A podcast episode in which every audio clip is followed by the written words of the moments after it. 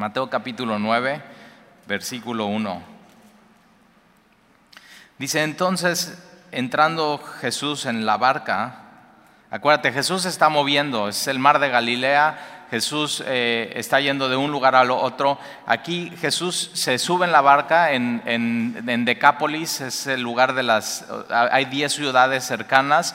Eh, y está en, en, la playa, en este, eh, se dice mar de Galilea, pero más bien es un lago, eh, donde Jesús pasó tres cuartas partes de su ministerio enseñando y haciendo milagros, y, viene de, echar fuera a los demonios de los dos, estos hombres gadarenos, y antes de eso Jesús calma la tempestad. Entonces Jesús lo que está haciendo es dar evidencia una y otra vez de quién es Él a sus discípulos.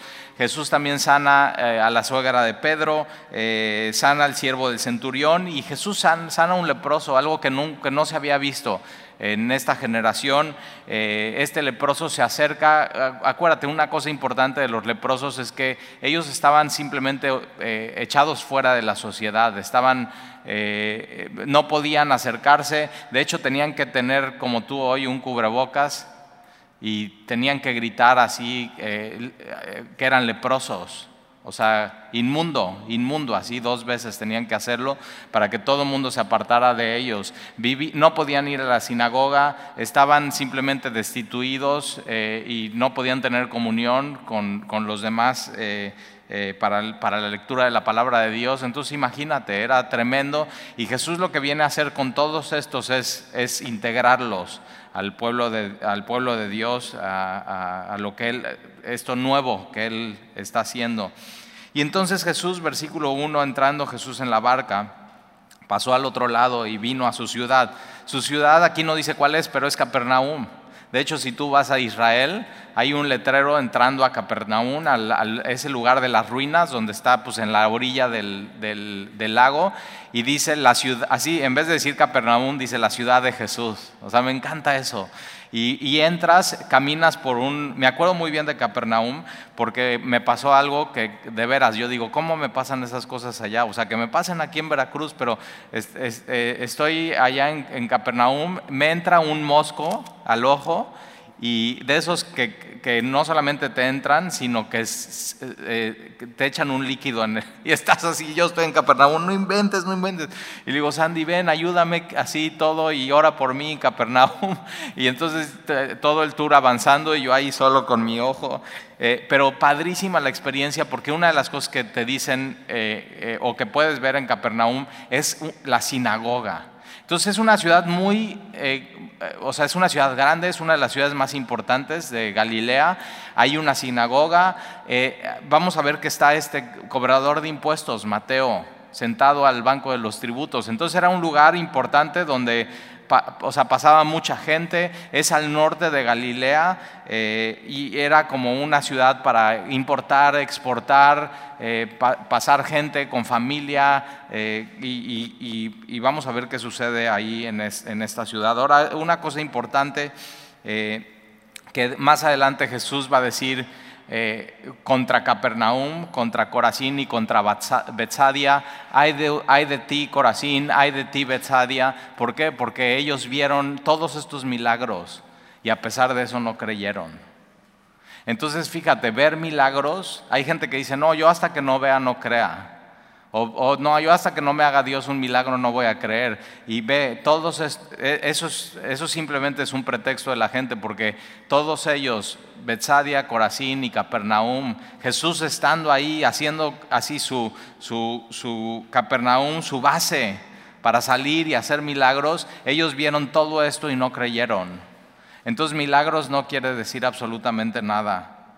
Entonces, eh, versículo 2. Y sucedió que le trajeron un paralítico tendido sobre una cama. Ahora Marcos y Lucas, si has leído esta historia, dice que Jesús está enseñando, está la, casa repleta, ya no cabe nadie, o sea, ya de veras, ya nadie puede pasar, así como Comper, Comper.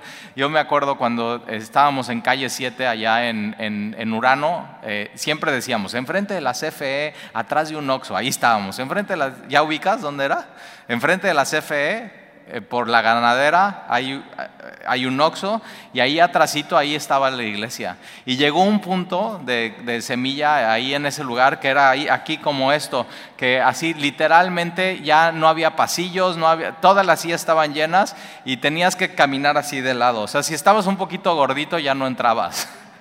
Y vemos eso, así, aquí está pasando eso, simplemente, y es, fíjate, ese es el efecto de Jesús, ¿eh? Es simplemente Jesús, no es el efecto de, una iglesia con hielo seco y con luces y con buena música, ni siquiera con un predicador carismático. No, no, eh, esto es simplemente el efecto de Jesús. Donde está Jesús esto sucede. Por eso una de nuestras oraciones es, Señor, revélate el día de hoy, domingo, entre tu iglesia. O sea, muéstrate, que te podamos ver, que te podamos así palpar, que te podamos contemplar, que podamos ver así tu gloria, eso. Y entonces eh, eh, eh, Marcos y Lucas dicen que Jesús está así, de pronto estos son cuatro amigos. Y yo digo, yo quiero tener así estos amigos. Cuatro amigos que cargan de no sé dónde, ¿no? No dice dónde, posiblemente de su casa, este paralítico, y lo llevan, ¿no? Y es una fe activa, es una fe que opera. No es una fe que nada más. Hay gente que. Yo tengo mucha fe, y dicen, ¿no? Y yo digo, pues yo de la lengua me como un taco. O sea, tú puedes decir lo que sea, pero si tu fe no es obediente, si tu fe no es activa, si tu fe no te mueve, no quiere decir si tu fíjate, si tu fe no echa de ti el temor, tú puedes decir que tienes mucha fe, pero si tienes, estás llena de temor de pronto en tu vida, porque la Biblia dice en 1 Juan, en el perfecto, el perfecto amor echa fuera el temor. Así. Y la fe es una convicción que, te lleva a, dar pasos eh, y puedes leer Hebreos eh, y por la fe Abraham hizo esto, y por la fe Moisés hizo eso, y por la fe los papás de Moisés hicieron eso, y por la fe Gedeón, y por la fe Josué, y por la fe así, eh, Raab, la ramera. Y entonces por la fe, la fe eh, te lleva a hacer cosas en tu vida que nunca hubieras hecho, que serían impensables de hacer.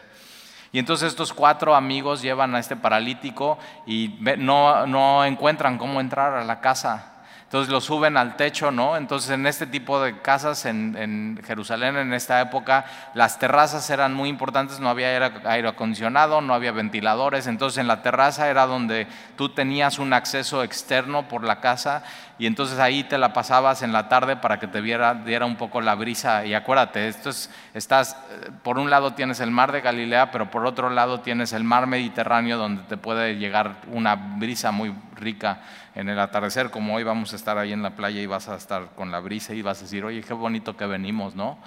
Y así. ¿Cuándo fue la última vez que fuiste a, la playa? Y dices, úchale ya, ve tu color, ya estás muy blanco, órale. Nos vemos al rato. Te hace bien ¿eh? el, solecito con el coronavirus este, y ya te, desentiendes un poco de lo que está pasando en el mundo. Pero entonces estos hombres llevan y qué es lo que hacen es en este tiempo la los techos no eran de cemento, ¿no? Como hoy los hacen, sino eran pues una mezcla entre barro y arena y tierra. Y entonces eh, simplemente ellos lo que hacen es empiezan a escarbar el techo para poder eh, lanzar a su amigo desde el techo.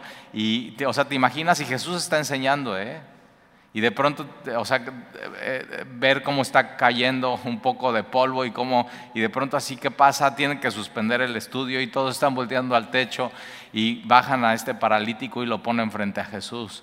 Y yo digo, yo quiero cuatro amigos así, que si me ven como que estoy paralítico en mi vida y no estoy caminando bien por fe, me acerquen a Jesús y me dejen ahí. Y tú tienes que tener eso en tu vida.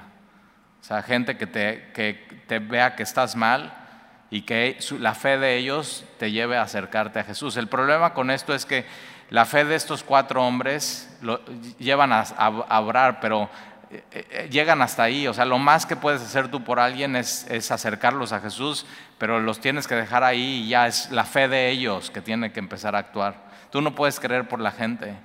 Tú no puedes, o sea, tú no puedes orar por ellos, tú no puedes recibir a Jesús por ellos, tú no puedes leer eh, eh, su Biblia por, por, ellos, sino ya eh, llega un momento donde tienes que decir, Señor, aquí están y te los dejo. O sea, los una de las oraciones que siempre yo hago por la gente es, Señor, los encomiendo a tu gracia y a tu palabra, o sea, te los encargo ya. Yo, O sea, como que ya un, dos, tres los, los dejo ahí y me desentiendo y voy por el que sigue a, a ganarlo para ti, ti, Señor. Y fíjate, y están en buenas manos con Jesús, ¿eh? Porque vas a ver lo que Jesús hace con este hombre. Y entonces trajeron un paralítico tendido sobre una cama y al ver Jesús la fe de ellos, eh, yo ayer estuvimos en, la playa y, eh, y, voy caminando así y estaba llenísima, o sea, de veras llenísima. Yo digo, ya no hay pandemia en Veracruz, eh, o sea, está muy, digo, pues qué bueno, ya, ¿no? Por lo menos ya están todos este, como si fuera normal. Y entonces voy caminando y está una, una, mesa, otra mesa, una familia, unos con una música ranchera, unos con una música tropical, otros con música de, de Marc Anthony, y ahí está, y yo nada más, me encanta ver a la gente así, nada más voy pasando, y yo digo, mira, yo lo único que puedo ver es personas, pero Jesús ve si alguien de ellos tiene fe o no. Y normalmente quien tiene fe no está diciendo, tengo mucha fe, tengo mucha fe, o yo soy una mujer o un hombre de fe. Simplemente quien tiene fe, Jesús lo sabe y tú lo sabes y caminas por fe. Eso. Es una tremenda convicción. Entonces, eh, Jesús ve, eh, lo ve, ¿eh? Jesús ve la fe de ellos. Y entonces dijo al paralítico, pero entonces no ve la fe del paralítico. Yo digo, ¿qué onda con el paralítico? Pero pues igual ya perdió la fe.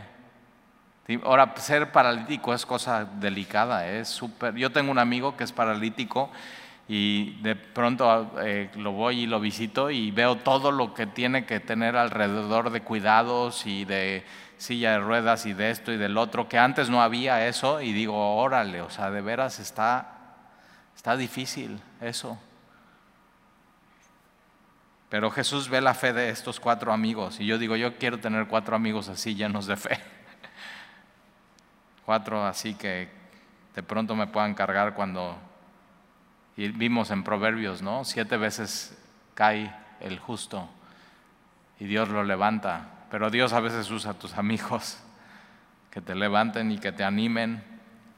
Y entonces eh, Jesús se voltea con el paralítico y, le dice, ten ánimo. Fíjate, estaba desanimado, ¿eh? ¿Has estado desanimado últimamente en tu vida? Tienes que escuchar a Jesús hoy decirte, ten ánimo, ten ánimo.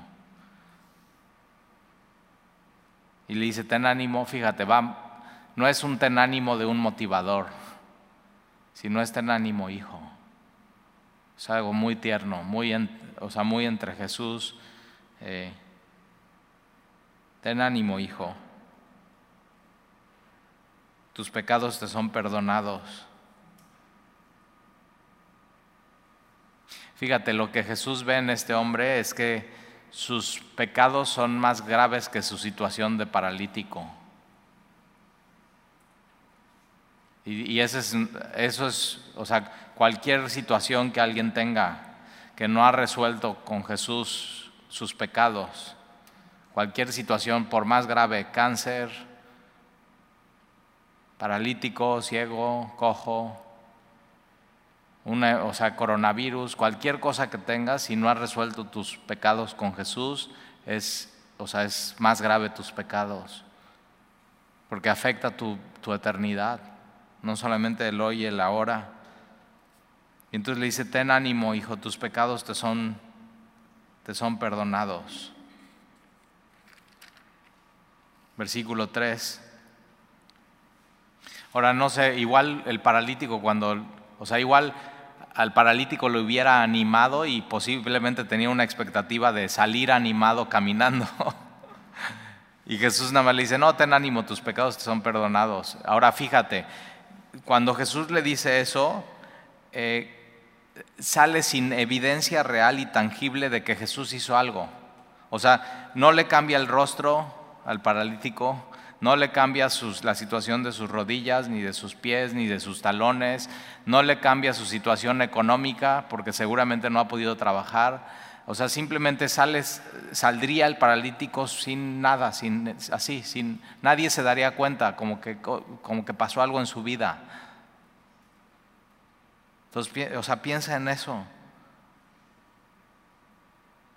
Versículo 3, entonces algunos de los escribas decían dentro de sí, este blasfema. Ahora, blasfemar es atribuir algo que no es Dios, algo que solamente Dios puede hacer. Ahora, ellos estaban, o sea, estaban en lo correcto, porque ellos sabían, solamente Dios puede perdonar pecados. Y si este hombre, Jesús, está diciendo, yo te perdono tus pecados, él si no es Dios está blasfemando, tienen razón. Pero ¿qué crees? Jesús es Dios. Entonces ellos estaban, realmente ellos estaban equivocados. Entonces versículo 4, y conociendo Jesús los pensamientos de ellos, dijo, fíjate, y tienes mucha más evidencia de, que Jesús es Dios, de que Jesús puede perdonar, Jesús puede hacer lo que es imposible para los hombres. Y, entonces, eh, fíjate, Jesús ve la fe, Jesús sabe los pensamientos del corazón. Y versículo 4, y conociendo Jesús los pensamientos de ellos, dijo, ¿por qué pensáis mal en vuestros corazones? Porque, versículo 5, ¿qué es más fácil decir? Ahora, ojo, ¿eh? no dice que es más fácil hacer. ¿Tú crees que para Jesús es difícil sanar a un paralítico? es Dios. Es todopoderoso, no es difícil. ¿Tú crees que para Jesús es difícil perdonar los pecados de alguien? No, es, es Dios. Solamente Dios puede perdonar los pecados. Pero Jesús les dice, ¿qué es más fácil decir? Eso es muy importante. Los pecados te son perdonados o decir, levántate y anda. Ahora, más fácil decir sería, tus pecados te son perdonados y no hay evidencia y no hay nada tangible de que sucedió y este se va y ya se va a su casa. Eso es más, sería más fácil decir eso que decirle, levántate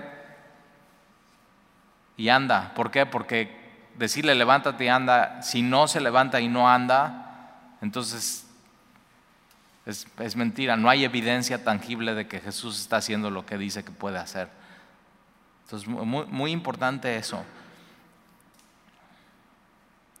¿Qué es más fácil decir, te perdono, que no se ve, no hay evidencia, no hay cambio de rostro, no hay, no hay un análisis de sangre que dice, ya está perdonado? No hay una cartilla de vacunación que dice, él es inmune, ya Dios ya limpió sus pecados por siempre. ¿Qué, o sea, ¿qué se requiere para tú saber que has sido perdonado por Jesús? Fe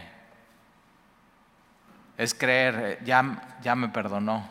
O sea, si confesamos nuestros pecados, Él es fiel y justo para perdonar nuestros pecados y limpiarnos de toda maldad. Entonces cuando confieso, ¿cómo sé que ya me perdonó? Por fe, porque lo dice Él.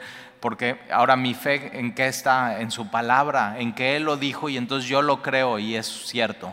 Es ciertísimo para mí.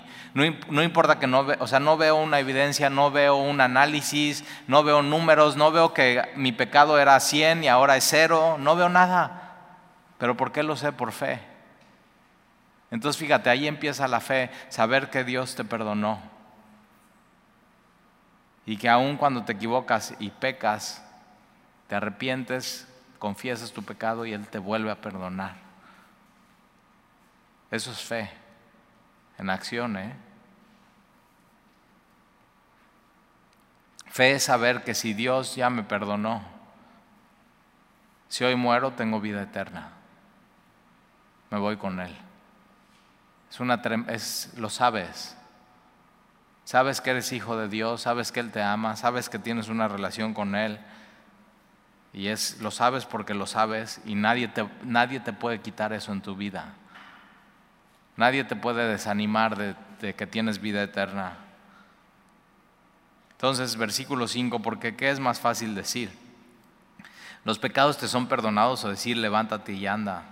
Pues para que sepáis que el Hijo del Hombre, otra vez el Hijo del Hombre, Daniel capítulo 7, un término mesiánico por completo, donde tiene que ver con Dios, es completamente poderoso.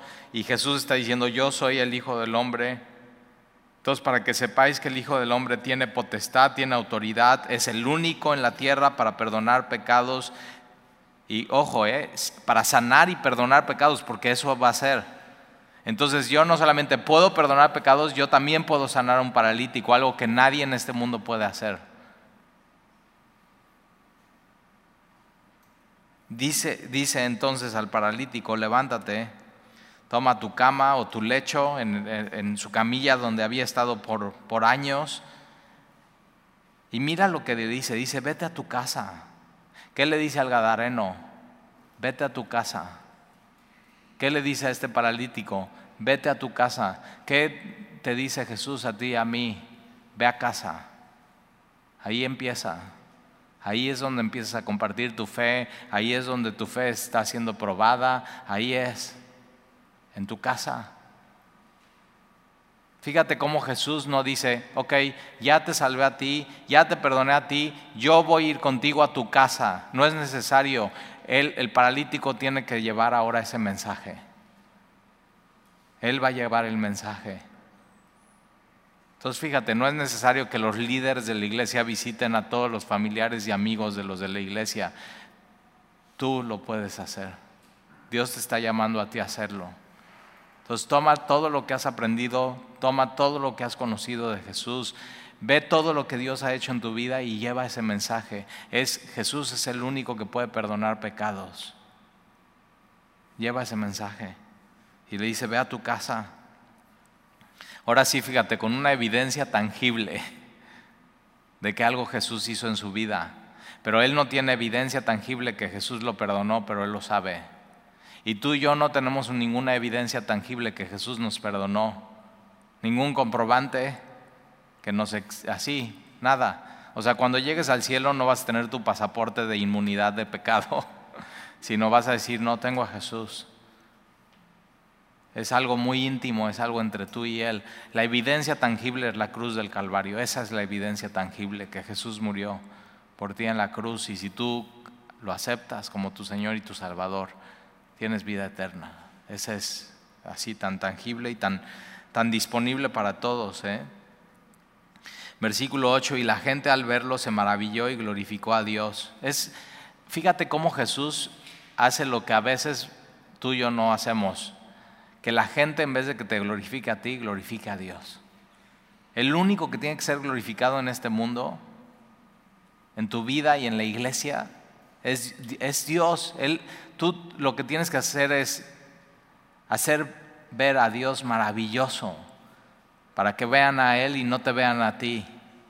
Y entonces es, fíjate eso, y la gente al verlo se maravilló y glorificó a Dios que había dado tal potestad a los hombres. Versículo 9. Ahora fíjate, tú y yo somos así como estos, ¿eh? como cada una de estas historias, porque tú y yo somos como el leproso. y Dios nos limpió.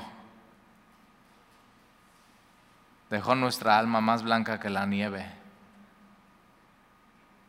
Tú y yo somos como este paralítico, que estábamos paralizados, no caminábamos por fe. Nuestros pecados nos tenían así, éramos esclavos de eso y de pronto tenemos un encuentro con Jesús y dice, levántate, anda y ve, a tu casa. Ahí está. O sea, les, cambió la vida a estos, como a, ti y a mí, nos cambió la vida. Ahora fíjate, cuando le dice al leproso, eh, quiero ser limpio, no es para que el leproso vuelva a tener lepra en un mes o un par de semanas. Cuando le dice al paralítico, toma, o sea, levántate, toma tu lecho y ve a tu casa, no es para que el paralítico llegue a su casa y se eche en otra cama y sea paralítico. Entonces, cuidado con regresar a tu vida de antes. No puedes regresar a tu vida de antes. Lo acabamos de cantar, no vuelvo atrás. No, si Dios ya te salvó, sigue caminando con Él. No regreses a tu vida interior, no regreses a tus, a tus pecados. Él ya, Él ya te perdonó. Él ya. Entonces, ¿para qué regresar a eso? Ya no eres esclavo del pecado.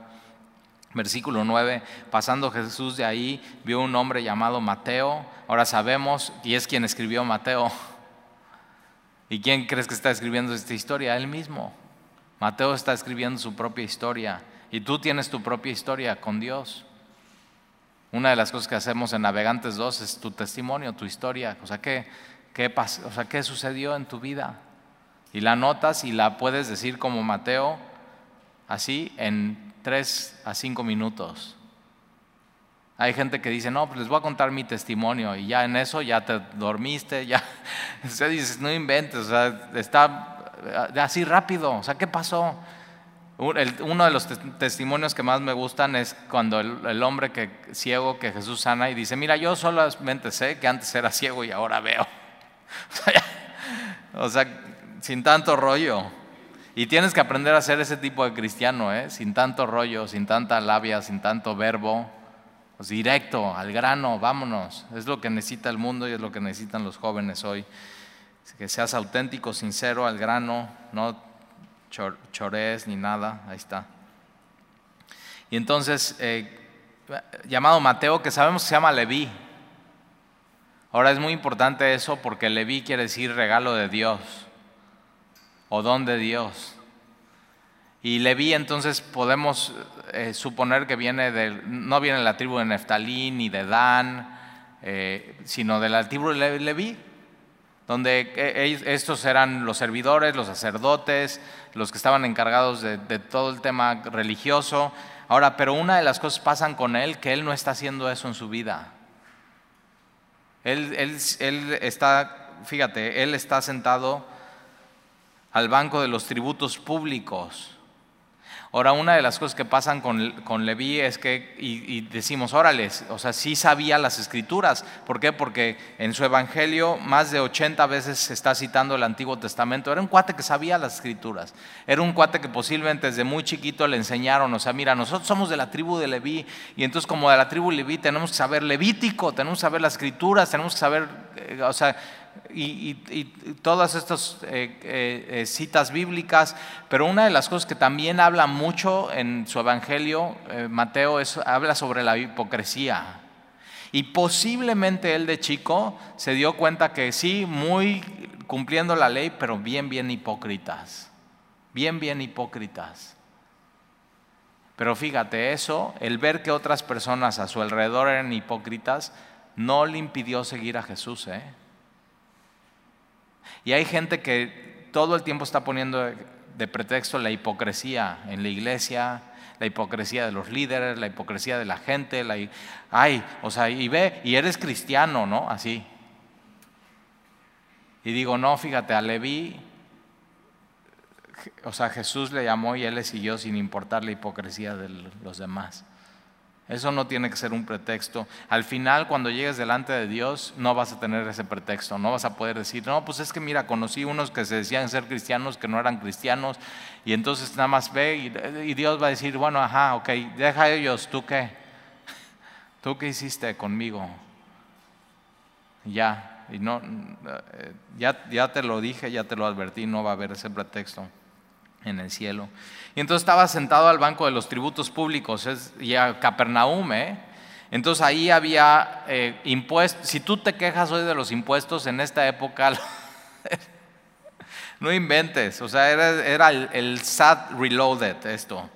Era para, cobraban impuestos a las personas. Los, ¿Cuántos hijos tenías? Entonces, impuesto de cuántos hijos. Entonces, si tienes más de cuatro hijos, ya estás más pobre que si tuvieras tres, de, eh, impuestos de tus ingresos, ¿no? Eh, impuestos de tus carros, tus carretas, tus caballos, de lo que importas, de lo que exportas, de lo que vendes, de lo que compras, de, o sea, sobre, eh, impuestos sobre todo, es más, en Galilea era una, eran ciudad pesqueras, impuesto de los pescados que pescabas.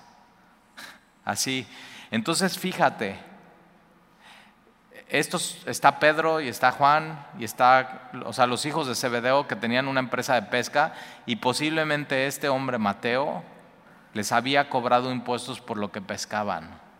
Y no solamente eso, sino los cobradores de impuestos tenían tal autoridad, tal poder que tenían gente de, de los soldados romanos a su lado que si no pagabas lo que ellos decían te podían mandar a la cárcel.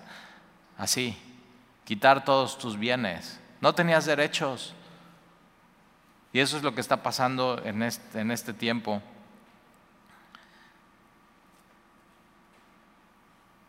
Y el cobrador de impuestos no solamente era conocido como un tremendo pecador, sino como una maldición para los demás, para su pueblo. Pero fíjate cómo Jesús, a este que de pronto era una maldición, le dice, ahora tú sígueme porque no vas a ser una maldición, vas a ser un regalo de Dios. Si alguna vez en tu vida has dicho, no, pues yo he sido así una maldición para mis amigos, para mis papás, para... O sea, lo que tienes que hacer es seguir a Jesús. Eh, eh, ellos lo que hacían era quitarle a la gente. Y de pronto Mateo, cuando empieza a seguir a Jesús, de quitar, le em-, empieza a dar a la gente. Su pluma de Mateo era para cobrar y hacer cuánto te quitaba, cuánto te oprimía y cuánto te extorsionaba. Porque no solamente cobraban lo justo, sino cobraban un poco más, era como su comisión y ahí ellos se hacían ricos. O sea, tremendo. Y de pronto su pluma que escribía cuánto te iba a quitar, de pronto su pluma está escribiendo la palabra de Dios, la palabra de vida eterna. Y tú y yo así llevamos semana tras semana diciendo, órale, ve, ve lo que aquí Mateo, Mateo, Mateo, Mateo, Mateo. Y se vuelve un regalo de Dios para así la humanidad, su evangelio, con lleno de riqueza, lleno de es palabra de vida, palabra de verdad, palabra de vida eterna. Y entonces está sentado al banco de los tributos y le dijo, sígueme, así tan nada más, ¿eh? O sea, Jesús no se para, ándale, Mateito, por favor, te conviene de veras y ay, tu vida va a cambiar. Recibe, eh, así, estoy tocando a tu puerta. O sea, no, sígueme. Ya. Y es que fíjate, cuando Jesús te está llamando, lo único que necesitas es eso, sígueme. Y entra una tremenda convicción en tu corazón y decides, ok, va no necesitas más, ¿eh? No necesitas musiquita, no necesitas un llamado, no necesitas pasar al frente, no necesitas nada. No necesitas que nadie te esté animando y echando porras y te aplaudan. Es entender quién es Jesús. Sígueme. ¿Qué vas a hacer?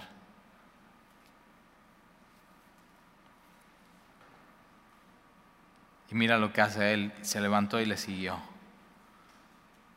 Deja, fíjate, deja todo, ¿eh? Deja su trabajo, deja su credencial, deja los soldados, deja él para estar ahí sentado tuvo que haber comprado la franquicia de ese lugar, de ese punto en Capernaum, posiblemente todos sus ahorros y dice, hasta aquí llegué, no, no más. Y va podríamos decir, perdió todo. Pero es el hombre que perdió todo, pero no perdió nada.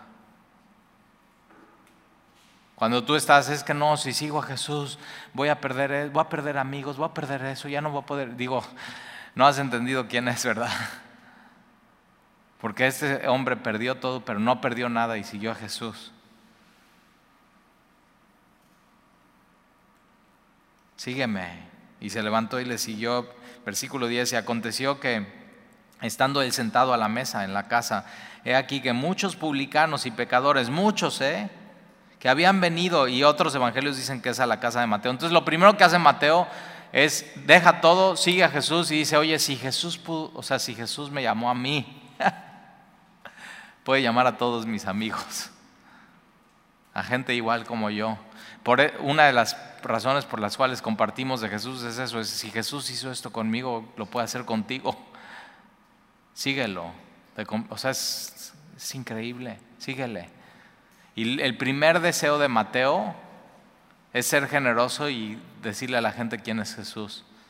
De ser una maldición a ser un regalo de Dios. Y aquí que muchos publicanos y pecadores que habían venido se sentaron juntamente a la mesa con Jesús y sus discípulos, de quitar a dar. Y cuando vieron esto, los fariseos dijeron a sus discípulos, ¿por qué come vuestro maestro con los publicanos y pecadores? Ahora, ojo, ¿eh? cuando Jesús se sienta a comer con publicanos y pecadores, es para que ellos cambien y dejen de ser pecadores, no para que Jesús se vuelva pecador. ¿eh? Igual tú, Cuando tú te sientes a comer y a compartir con alguien que es pecador, no es para que tú te vuelvas como él, sino él se vuelva como tú, que pueda seguir a Jesús. Hay muchos cristianos o pseudo cristianos que dicen, no, no, no, yo me la vivo en antros y en bares y todo porque yo quiero estar entre pecadores. Y digo, sí, pero no, o sea, cuidado, ¿eh? O sea, es un pésimo pretexto que pones para estar ahí. Pésimo. ¿Qué estás haciendo ahí si Dios ya te ha llamado a la luz? Y no, es el caso aquí. Y se sentaron juntamente a la mesa con Jesús y sus discípulos. Pero esto es mucha intimidad, ¿eh? es Jesús sentado con, y siendo amigo de pecadores. Y ese es Jesús. ¿eh? Mas Dios muestra su amor para con nosotros en que siendo aún pecadores, Cristo murió por nosotros. Pero ese, entendimiento cambia los, así, a, a estos que Jesús está haciendo amigos de ellos. Versículo 12, al, oír esto Jesús les dijo, ahora estos fariseos no están entrando a la, fiesta, ¿eh? están en la puerta. Y Jesús dice, ustedes ni entran ni dejan entrar a los demás. O sea, Jesús está diciendo, entren, entren ustedes también. Pero ellos no entran porque no se consideran pecadores. Tremendo, o sea, yo digo, no, prefiero tratar con alguien que se sabe bien, bien pecador, alguien que se cree bueno y justo. El que se cree bueno y justo es muy difícil hacerlo ver y entender que necesita un Salvador y que no es cierto, que no es bueno y que no es justo. Sus propias normas y sus propias reglas las ha quebrado una y otra vez. Y entonces eh, dijeron a sus discípulos, ¿por qué come vuestro maestro con los publicanos y pecadores? Y al oír esto Jesús les dijo, los sanos no tienen necesidad de médico sino los enfermos. Y Él vino a esto. Él vino a los enfermos, Él vino a los paralíticos, Él vino a los leprosos, Él vino a los pecadores.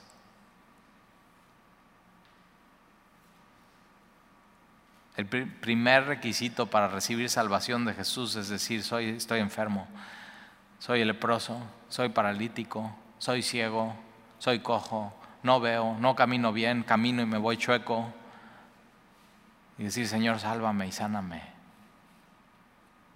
Es reconocer tu pecado, es reconocer que tu vida en tus manos es un fracaso. Estoy enfermo, Señor. Entonces versículo 13 Jesús les dice, id pues y aprender lo que significa. Ahora, decirles a estos fariseos, id, es, le está diciendo, los estoy desinvitando a esta fiesta.